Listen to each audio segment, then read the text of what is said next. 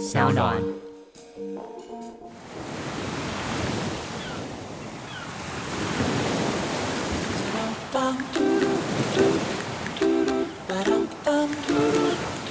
嗨，各位听众朋友，大家好，我是绿洲老板嘉凯，欢迎收听今天的绿洲信箱 Self Oasis Mailbox。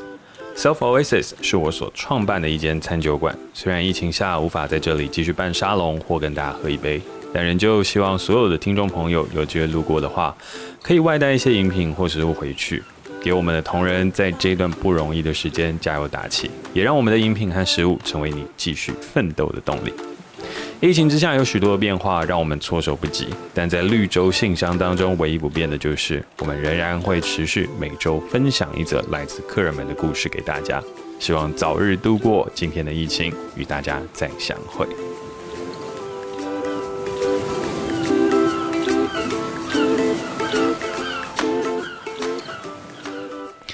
好，那在延续上周的故事之前呢，呃，也是一样，按照惯例，我们来分享一下最近发生了什么事。呃，虽然因为疫情之下有很多在餐厅里面发生的好玩的事情，现在都没了，然后只能比较流于形式的去分享一些我们最近做了什么样的变化。但是我们依旧有在这样的过程当中不断的努力，然后去创造出更多好玩的事情。虽然没有办法在现场当中提供大家第一时间最欢乐、最幸福的感受，但我们也透过了很多小巧思去传达了我们的用心。呃，就像最近的话，我们请绿洲信箱的设计师跨刀制作了福奶茶 Self Oasis 和 Self Bar 的外带插图，然后呢，我们有把绿洲信箱当中的人物，呃，把它 Q 版化，也不是 Q 版化，它本来就是 Q 版的。就是把它画进了我们的插画当中，所以呢，你会看到福奶茶，我们有看到一些不一样的角色，畅游到了日本、泰国。然后呢，在 Self Oasis 所推出的 Mocktail 系列当中呢，我们则是用冥想作为主题，提供了静心啊、冥想啊、瑜伽啊等等不一样的一些动作和好玩的图片，来让我们的这个饮品配合着滋养心灵的这样子一种感动出发，带给大家更多的一个享受。所以呢，虽然有很多事情不能做，但我们也正在去找一些其他可以做的事情。好，那另外一个事情的话，就是我最近有在考虑，就是我想要在绿洲那边弄一个简单的录音棚，因为未来都还是会在那边进行录音嘛。但只是现在没有钱，所以只是空想而已。那如果说有朋友有不要的录音设备，或是你自己有想要当 podcaster，可是呢觉得自己买了之后没有想用的，哎，你也可以跟我讲。那你可以把它捐到绿洲这边来，那我们接下来就会使用你所捐助的这个这设备，在绿洲持续录音哦。嗯，啊，这个比较偏开玩笑，但是真的我有这个想法，就我想要在那边弄一个比较好的环境，就趁这段时间当中去做更多优化。但实际的也就是钱不够，就是因为要支撑员工的薪资和做这些东西，其实就已经很困难了，所以再往下的话，就必须要去想其他的方法了。那最后的话，一个小小的分享也算是一个广告哦，就是我们绿洲开始供餐啦，特餐供应当中非常非常好吃的吃到饭以及相关的改版套餐，我们都把它简化成最平易近人的价格，每一份餐点两百五十块有找，然后呢，本来三百二、三百五、三百八的东西，全部都变得这么样的平易近人了。诚如我所说，餐酒馆所用的用料和品质绝对是最好的。所以呢，在这样的一个状态下，很期待大家可以呢，在中午、晚上肚子饿的时候来外带一点餐点，或是使用我们私人管家的服务，把这些餐点外送到你家。那当然，最最最重要的事情就是，如果你有点吃的，那也记得要点杯喝的。啊、呃，吃的满足你的营养和身心灵，那喝的部分呢，则是会补充你整个精气神的元气。我真的是蛮会摆的，从身心灵就是比拟到精气神，我自己也算是佩服我自己了。好，那在分享完本周的一个要事，也不算要事啊，本周的一个 murmur 之后呢，我们就要来朗读今天的客人来信了。那诚如上周所说，哦，我们这次要迎来一个久违的，也不是久违啊，从来没发生过的。然后这不是久违，久违讲的好像之前有发生过一样，但其实根本没有。呃，要迎来一个从来没有发生过的一个三篇连续剧集。那我们在上一篇当中呢，Ben 用他自己的人生故事跟我们分享了他自己曾经被以梦想为名欺骗的一个经历，然后呢，踏入了厨师的这整个行业当中，经历了在国内工作，在海外工作，又回到了国内当中，一连串的来回碰撞，自己的一个人生故事跟新的体悟。那在下一篇当中呢，他将会以呃一个厨师环境的客观视角去描述实际当中他所遭遇的这些困难的细节。那我觉得很值得大家一起聆听跟一起思考的原因，就是因为我觉得只要把一个东西具象化到了极致，它里面就会有很多值得我们一起放诸呃值得我们一起讨论的事情，而这个讨论事情是放诸四海皆准的。好，我刚刚在刚刚差一点就略过一句话，就想要直接讲出脑海当中的下一句话。这也是我自己有些时候会出现一些问题，因为我的脑的想法总是动得比嘴巴要来得快。其实我都是已经想了很多东西之后才开始才开始去讲，所以常常有些时候就会情不自禁的跳到了下一句。好吧，那废话不多说，那我们就今天持续啊、来收听 Ben 他的人生故事。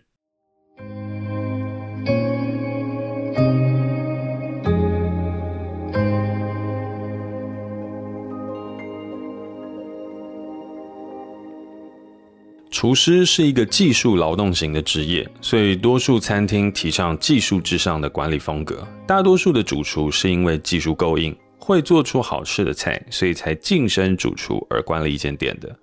所以大家常常会听到一些名厨在讲，当上了主厨之后，才开始学习管理，然后付出惨痛的代价得到了教训。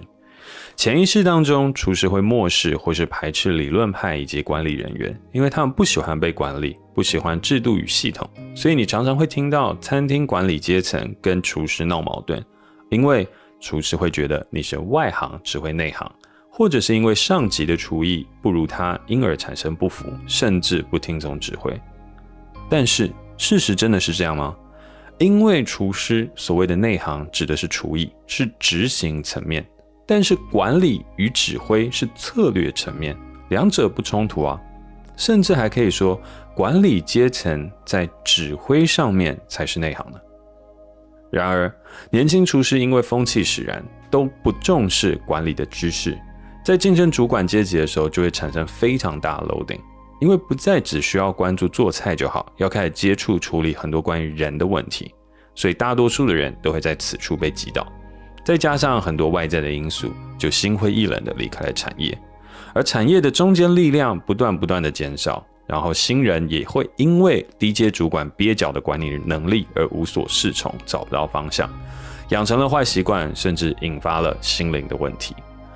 再来就是厨师行业当中的师徒制，常常会让辈分比正确来得更重要，辈分高就等于正确，导致了餐饮业的管理系统一直持续落后于其他产业。至少一整个时代，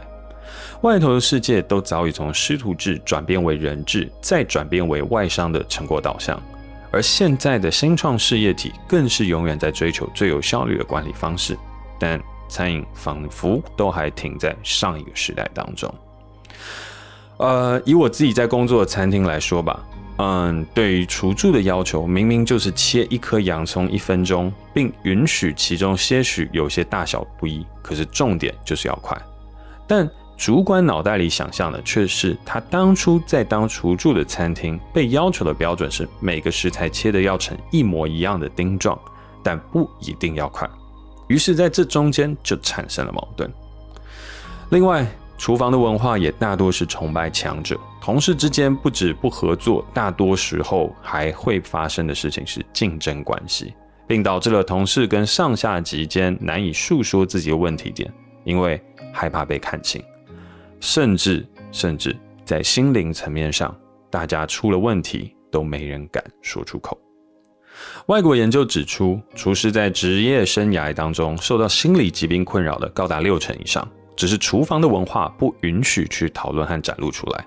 所以多数的人只是选择逃避，并没有积极的去处理和解决。撑过去就活下来，没撑过去就离开。所以就算鼓起勇气去询问那些较为 senior 的前辈到底该怎么处理，前辈也就只会跟你说：“啊，我就这样过来，不知道解法，反正撑下去就对了。”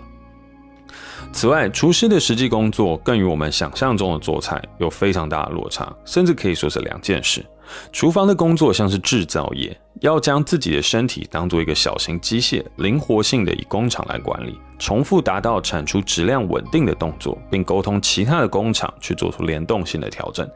达到并形成完整稳定的供应链建立。这是一个高技术、高压力的能力，但偏偏跟做菜没有什么相关。学校里面呢也不教这些东西，这样进而也造成了新进人员对于现实工作认知上有非常大的落差，并开始自我怀疑，热情也消耗殆尽。再讨论到环境的部分，厨师的工作环境跟待遇其实往往也低于人类其实最低尊严的工作待遇。虽然这件事情在多年的努力下已经有所改善，但仍有很多的进步空间。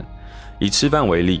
有许多厨师并没有一个正常的吃饭的位置或是时间，往往都是找到了空档之后就去站在工作台旁，或是蹲在楼梯间吃，甚至更差一点的，还有在垃圾桶边或是厕所边的也有。而当你没有办法在一个安全舒适的地方进食，加上时间压力以及下一个餐期的焦虑感，那长期起来就会引发肠胃的问题，并且再加上厨房还有一个严重的问题，那就是高温。很多的厨房都没有有效率的降温设备，导致了温度在夏天总是居高不下。当温度长期面临高温，又没有注意饮水，心跳会在八小时内工作维持高频，短期导致了一个热衰竭，长远的话会有心脏问题产生。可是，当大多数的厨师已经习惯了上述的这些待遇和这些问题之后，他反而会进而导致另外一个问题，也是最严重的事情，那就是自我价值的认同感低下。认为厨师自己这样的一个职业本来就不值得那些，然后放宽对于自我形象的约束，更进而导致了社会观感对于厨师的认同度慢慢的降低，因此进入恶性循环。可是其中最让人气愤的就是，当有厨师在争取权益或是推动改变的时候，上面的高层或者说资深的厨师却会开始说：“你们这些人就是不知足。”我们以前是怎么样又怎么样，甚至以高工时为傲来批判那些想要改变、想要做到更好的人，不断美化过去的辉煌，来批评说你们现在已经非常幸福了，这十足让人感到无奈。而如果实际再以自己的工作为例去描述工作现况的话，大致会如下。呃，大约都是每天早上十点左右起床，十一到十二点开始正式展开工作，要去进行清洁、备料、盘点等等行政事务，并随着越来越接近出餐期的 deadline 的时候，压力会越来越高。那到了下午四点半时，呃，大部分会站在工作台吃饭到五点。然后，因为刚刚的压力值达到顶峰，完全还没有进入下来，同时还要盘点接下来进入餐期的完整 set up 以及未完成的所有事情，焦虑感会再次的提升。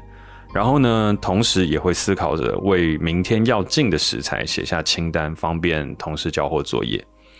一时间会有非常非常多的东西同时在脑袋处理，想当然，这个用餐的体验就会非常糟糕，通常是完全吃不下的。而同时呢，这也就表示热量将不会足够维持自己在接下来的高强度的一个工作当中的表现，而且因为没有妥善的将压力和焦虑，呃，找到一个顿点去做释放，所以就要带着已经维持四个小时的压力的心态，进入到等一下更高压力的一个出餐。那出餐包含打扫，那大约会到晚上的十一点、十二点，甚至凌晨一点。这段期间的话，都是一个非常高压和高速度的工作，直到下班为止。而为了帮助身体和心灵承担这个极高的压力，所以呢，在期间产生了很多肾上腺素之类的这种物质，所以导致了我在下班之后持续的亢奋，很难以切换到休息模式，所以仍然吃不下。长期如此之下，就会导致了营养缺乏，进而影响工作表现，甚至是健康。那其他有些朋友的话，呃，状态不一样，他可能是结束餐前的血糖虽然急速的下降，但是呢，他回去之后就开始暴吃，然后又因为血糖急速的上升，可是时间临近睡眠，亢奋之下影响了睡眠的品质，导致身材走样，然后一样长期影响了健康。所以简单来说，就是瘦得很不健康，跟胖得很不健康。那我自己的话，是因为长期缺乏营养而表现得不健康。回到家之后，还要整理明天工作的待办事项，规划未来的东西，处理生活琐事。然后，因为已经长时间被很多人的事情追着跑，所以总是会想要有一些 me time。因此，就开始了这个所谓的报复性熬夜，染上了一些看 YouTube 成瘾或是游戏成瘾之类的坏习惯，想要借此假装仍然拥有生活的主动权。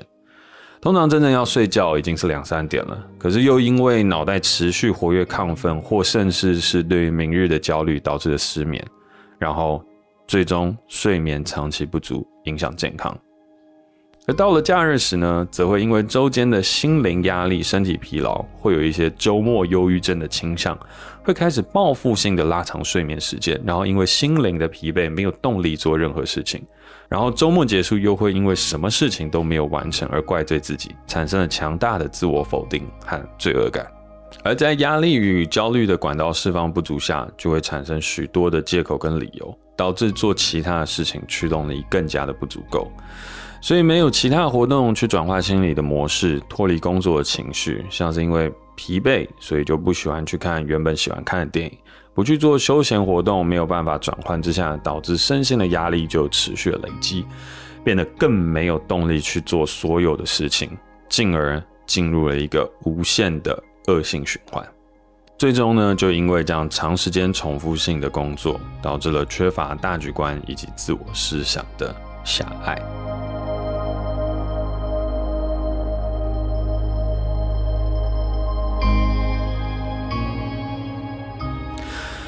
好，那他这一篇文章其实真的写得非常非常长。那为什么我会想要把它分成三段来录，然后把这一段当中再特别拉出来作为一整集分享呢？是因为我觉得，虽然很多时候 Ben 在聊的事情是一个厨师环境当中所造成的一些问题，可是我觉得里面有很多的共通性，对于我们所有人来讲，其实都共同会面对到。那首先第一个的话是他在他的文章当中曾经有提到一个一个事情，是在描述厨房为什么没有办法进步的。他在上面写的是说，当有新的厨师想要争取权益和推动改变，那高层或资深厨师就会开始批评你们，然后说我们以前怎么样啊，然后说我们的高工时我们都撑过去啦，然后进而去批判我们现在是一个草莓族，然后已经是很幸福了。那我觉得，其实从这个这个描述上面，我们也可以看到一个文化现象。这个现象的事情就是，我们往往都会期待这个社会变成更进步、跟更好的一个社会。可是，因为我们曾经受过苦，所以来自于过去的这样一个勒索，我们会情不自禁的把它放到下一代身上。这是一个很要不得的事情。正因为我们过去辛苦过，所以不是应该我们要提供给下一代更好的幸福生活吗？为什么我们反而会把过去的这个阴影再次的强租加之在我们下一代的生活当中呢？人类不是应该越来越进步吗？这是一个很奇怪的事情。可是不止在厨房这个行业发生，我觉得在所有的行业都是如此。以前的老一代的制作人、老一代的电影人都会跟你说：“我们以前是怎么样、怎么样、怎么样、怎么样，我们以前又怎么样、怎么样、怎么样、怎么样。”那我相信，所有在工作的职场上面的朋友，也一定常常会听到前辈说啊，我们以前怎么样怎么样怎么样，然后你们现在又怎么样怎么样怎么样怎么样。可是问题是，这些事情是，它有一点像是你们把你们过去的不满足投射到了当代来讲，然后去磨练跟去砥砺我们。你们并没有在过去当中所受到的教训跟问题，进而思考改变，然后让这些事情变得更好。反而你们传承的不只是经验，不只是美好，更把这些痛苦给传承下来了。可是问题的事情是，并不是说，呃，痛苦这件事情不能传承，或者是它一定要被完全抹灭掉。就是我们也认同一个事情是，就是玉不琢不成器嘛，就是天将降大任于斯人也，必先苦其心志，劳其筋骨。就是这件事情的确有其道理存在。可是，如果回过头来，你并不知道他并没有办法告诉我们说，这个吃苦是为了什么，以及他可以获得什么，以及他最终的目的是什么，仅仅只是把形式这个痛苦的形式传递下来，那我就觉得大可不必。痛苦有它核心的本质，那个本质是可以砥砺人成长。可是如果我们连痛苦都要流于形式，变成一种所有人都应遭受的虐待，我就觉得这是有一点变态的事情。所以我觉得 Ben 在这边透过一个很完整的一个厨房的工作环境描述，然后再来去引申到了这个社会的问题。因此，我觉得在朗读这封信的时候，我自己就会从这边当中开始去思辨，开始去讨论，究竟社会当中有多少是流于形式的痛苦，现在留存于世界当中，然后又有多少人以保存这样的形式引以为傲，可是却完全不了解它的本质呢？那我觉得这个是我们年轻的这个世代当中可以去想办法克服跟提出的质疑。但这边我也还是要重申，我并不是说所有痛苦都是不好的，有一些痛苦，有一些状态，它的本质是要让我们进化跟成长。可是如果我们今天传承的并非本质，而是形式，那我觉得我们是可以提出反抗。再来的话，则是我觉得他在最后当中提到的这个事情，me time，我觉得这个东西讲得非常非常好，也是我们所有人当中其实呃放到社会上放出四海皆准、屡见不鲜的事物。我自己也常跟我们 bartender 在聊天的时候，我也会发现，哎，为什么你们回家不睡觉？回家都要玩手机啊，然后一定要先去吃个宵夜啊，做什么等等，就是他们都会跟我说啊，没办法，这必须嘛，因为我们在工作的时候，我们就必须要这样。然后回去了之后，我们还是想要有一些就是娱乐啊、游戏啊，放松一下啊。就像你回家了之后，你也会有一些像这样的东西，然后去去改变嘛。可是我就是说不一定吧，就是因为我自己明天我知道我什么时候要起床，什么时候要怎么样，所以我必须要自律的去完成这个事情。然后甚至是对我来说，如果我想要有一些我自己的 meta，我会选择早起来去满足这个事情。可是回过头来之后，我也发生了一些我跟他们沟通上面的障碍，因为他们就觉得我好像不了解他。可是实际上面，我觉得那是一个自律的问题。当然，我觉得也透过这封信和我在跟他们长期相处之后得到了一个回馈的事，就是当我们无法在工作上面呃获得成就跟满足，以及知其所以然的意义的时候，或是你觉得这个工作剥夺了你的时间的时候，你自然而然就会需要一些自我能够全然掌握的时间出现。而我自己在工作上，因为呃我的工作跟我所喜欢的事情，是我几乎尽可能我都可以全然掌握的，然后我自己也完全投身在里头，所以对我来说，每一个休息时间它都弥足珍贵。唯一会需要一些 me time 或是放松的时间，也是我非常有意识到是哦，我现在脑袋压力变成这样，所以我现在大概需要多少的时间，然后回复变成心灵好的状态。而 me time 的选择对我来说也几乎不会是游戏，它都会是散步或是 meditation，类似像这样的一个方法去做 me time 的一个控制。可是其实这样的东西并不是一个非常容易的事情。大多数的人他的 me time 的时间会去追逐和去想要掌握那个瞬间反应得到的快感，因为快感的这个刺激 and feedback，这个是人类最容易达成的短时间的满足。所以大部分的时候，我们的那个 me time 也是假性的，它不是真正得到了心灵上面的满足，而是身体上面的满足。而这个身体上面的满足刺激完了之后，它又会得到更大的空虚。那这一连串的论述，我觉得我有在上周跟 Katie 聊的那个拖延的那一集当中，已经有描述了很多。可是我觉得放到这边以 me time 这件事情来去做整理，我觉得是一个非常非常好的一个讨论题目。所以，当我们的 me time 和我们对于这样子的一个时间点当中，我们要去做的事情变成了一种成瘾，变成一种快速的得到和快速的一种类似类似刺激的状态下，那其实我们的心灵就会在这中间，然后不断不断的越来越空虚，而我们生理上会以为我们还拥有很多的主导权。而再加上这些睡眠时间不正常和等等相关的东西，我觉得长期下来会造成心理非常非常大的压力和痛苦，这是理所当然。那回过头来，我自己也会反推了。反推的事情是，只有厨师这样吗？没有，我觉得有很多人都这样。只是回过头来，在劳力密集的产业当中，它更会凸显这样的事情。而劳力密集产业这样子的工作，它唯一要能够突破的话，它只有找到所谓的匠人精神或职人精神的时候，它才有机会突破。因为你形成匠人跟职人的时候，你所做的这些技艺，我们讲记忆不是 memory，是指它的这个技巧技艺术的艺记忆。那它这个记忆的部分呢，才会变成一种文化，变成一种行动，变成一种生活当中的依存。所以。对于一般我们坐在办公室或一般我们在执行某一些事情，它可以完整得到一个成果，并看到社会一些推动跟改变的人来说，我们发生这样的机会会稍微低一点，但是还是很多，因为我们现在社会已经被解构了，所以你根本不知道你做的事情产出是什么，所以到最后你也会觉得自己做的事情很没有意义，追逐那些数据，追逐那些成长，到底所谓何事也不晓得。可是以前我们在做很多事情的时候，我们都是有非常清楚的论述跟东西的。好，这边有点发散，我们再拉回来一点，回过头来走到了呃厨师跟服务业这些等等的。如果我们没有把依循变成匠人精神，而都不晓得自己产出所谓何物，那其实在这整块当中，我们就会想要去得到更多人生当中富足跟自我的拥有权。那在这里面的话，我很推荐的事情就是可以尝试用静心跟冥想的方式去做，然后要尽可能避免打游戏这件事情作为一个完全发泄和疗愈的方式，除非你是很有警觉性，你可以去做到它的，不然的话，其实游戏它其实本来玩起来也是一个很有趣的探索，可是如果你只是把它拿来打发时间，就变得很可惜。那我自己常常都会分享，我觉得像玩《轩辕剑》啊、《仙剑奇侠传》这些 RPG 类型的游戏，它其实还蛮有益身心健康的。可是像玩 Candy Crush，就是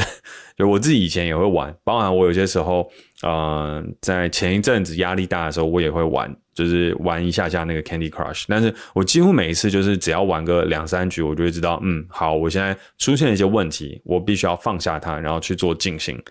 所以其实对我来讲，玩 Candy Crush 这种这种所谓快速获得刺激的游戏，它已经变成我一种 alarm，就是它是一个一个警示会跳出来了。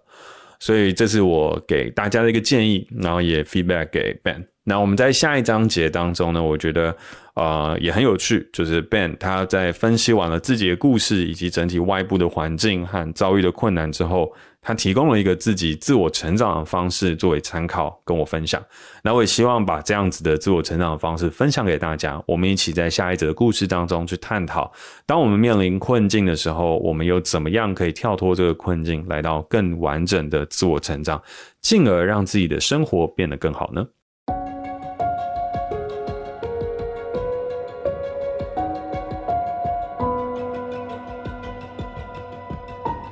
好。那今天的分享的故事和我自己的想法的讨论就到这边了。那最后呢，感谢大家收听今天的绿洲信箱 Self Oasis Mailbox。